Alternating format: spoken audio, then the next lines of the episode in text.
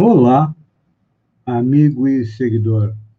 Seja bem-vindo à nossa live do Bom Dia com Feijão, onde você e eu navegamos pelo mundo da informação com as notícias de Santa Catarina, do Brasil e também do mundo. Começamos com notícias da nossa Santa e Bela Catarina. Olha só que belo exemplo. Paciente com Covid-19 reencontra a cachorra no hospital em Criciúma antes de morrer. Internado por 10 dias para tratamento da coronavírus, em Criciúma, Frederico Minato, de 92 anos, teve um reencontro emocionante com sua cachorra Lilica, dois dias antes de morrer. O paciente faleceu na manhã desta terça-feira, dia 26, por complicações da doença. Depois que Frederico relatou a dificuldade de ficar longe da família, amigos e da cadelinha, que é sua companheira há 10 anos, os médicos e enfermeiros do Hospital São José, local onde ele estava internado, organizaram um reencontro entre os dois. O quadro de saúde do paciente havia piorado nos últimos dias.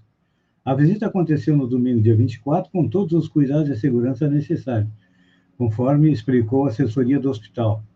Todo o transporte foi realizado em caixa apropriada e as patinhas da, da cachorra foram higienizadas. Para a filha de Frederico, o reencontro foi uma forma de amenizar a angústia do isolamento, e uma das que é uma das maiores dificuldades dos pacientes que o COVID-19 enfrentam. E tem uma notícia boa a respeito dos pacientes internados com a Covid. O governador do estado, Carlos Moisés, é, sancionou uma matéria aprovada na Assembleia Legislativa, onde os pacientes de Covid poderão receber uma visita virtual, ou seja, uma ligação ou um vídeo pelo WhatsApp ou por algum outro é, app.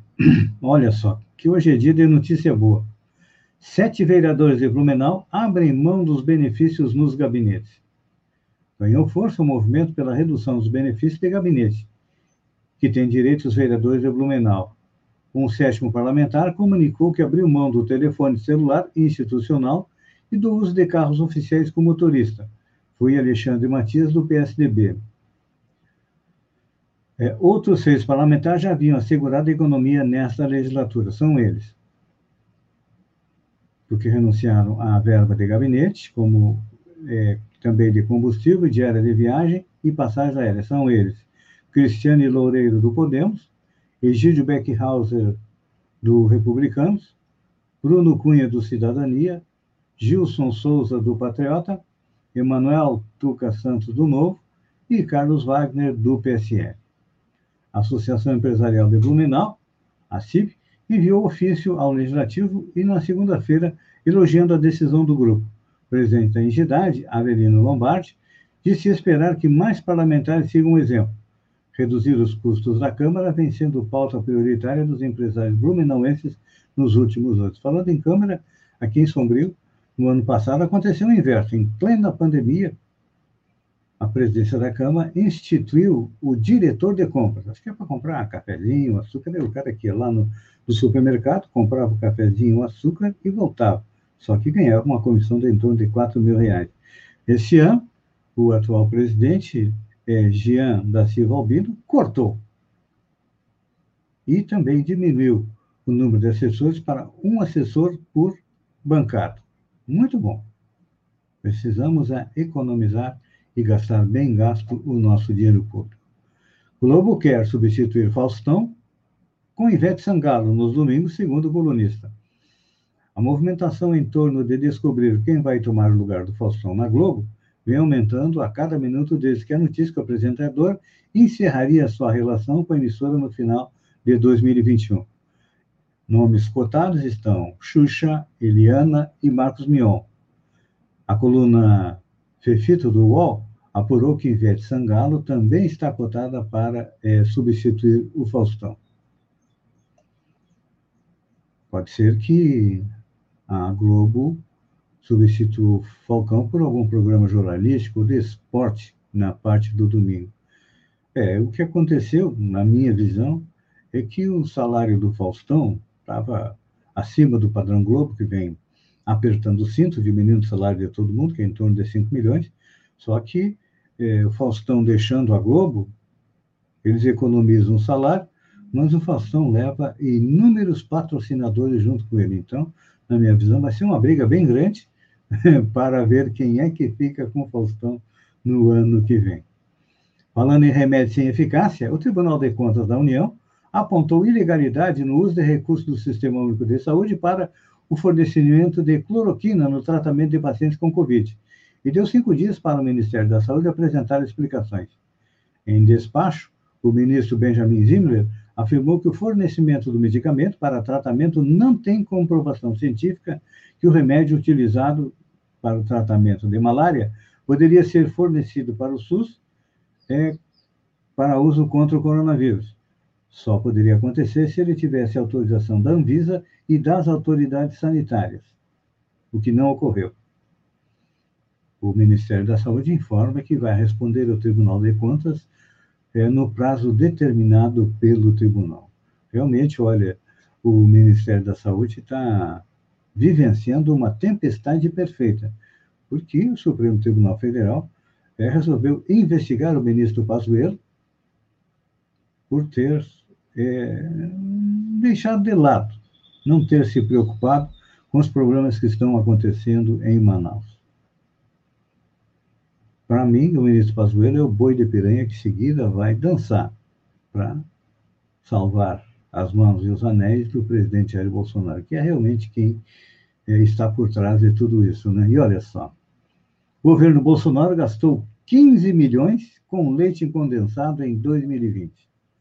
O gasto com leite condensado entre os principais está entre os principais do Executivo Federal, sob o comando do presidente Jair Bolsonaro de acordo com o levantamento é, do MDADS, Núcleo de Jornalismo da Jornal Metrópolis, com base no painel de compras atualizado do Ministério da Economia, o gasto com o produto é, que o presidente gosta de comer com pão ultrapassou 15 milhões. Eu acho que, olha, é um investimento, porque onde quer que o presidente Jair Bolsonaro vá, tem que ter uma lata de leite condensado para ele comer com pão. Então, se ele está é, circulando por aí, pelo Brasil lá fora, com certeza tem que levar o leite condensado para o presidente passar no pão.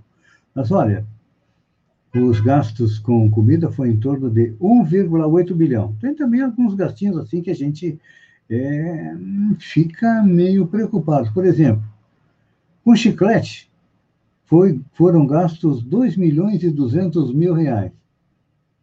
Ou é gostar de comer mascar chiclete, né? É, por exemplo, hum, compra com molhos tipo shoyu inglês, molho de pimenta, foram gastos 14 milhões no total. Pizza e refrigerante, é claro que é a comida do brasileiro, não é mais feijão e arroz, né? Totalizaram 32 milhões e 700 mil. Então tá aí. É, tem o vinho também, né? Olha, além do vinho, tem 7 milhões em bem com defumado, 5 milhões em compra de uva passa, 1 milhão em alfafa. Isso é para os cavalos dos, do Exército. É, que mais que nós temos aqui? Olha só, 16 milhões e meio em batata frita embalada. Então tá aí, são os gastos. É, falando em Amazônia devastada, nove ex-ministros do meio ambiente enviaram um pedido de ajuda a líderes europeus para combater a crise do coronavírus na Amazônia. Assinaram a carta José Gondenberg, Rubens Recupero, Gustavo Krause, Isabela Teixeira, José Sarney Filho, José Carlos Carvalho, Marina Silva, Carlos Mink e Edson Duarte. O documento foi encaminhado ao presidente da França, Emmanuel Macron, e à primeira-ministra da Alemanha, Angela Merkel, e diz que se a Amazônia já está sendo devastada nesse momento por dupla calamidade pública, a ambiental, que é a devastação normal, que todo ano está aumentando, e agora a devastação da saúde.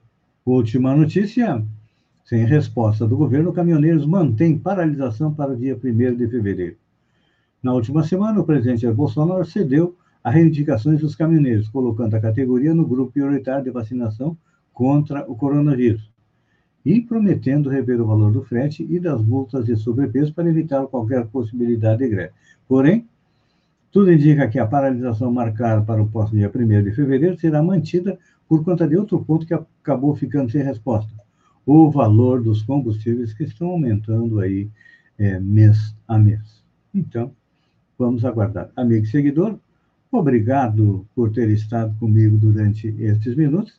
Fiquem com Deus e até amanhã, às sete horas, com mais um Bom Dia com Feijão. Um beijo no coração e até lá, então.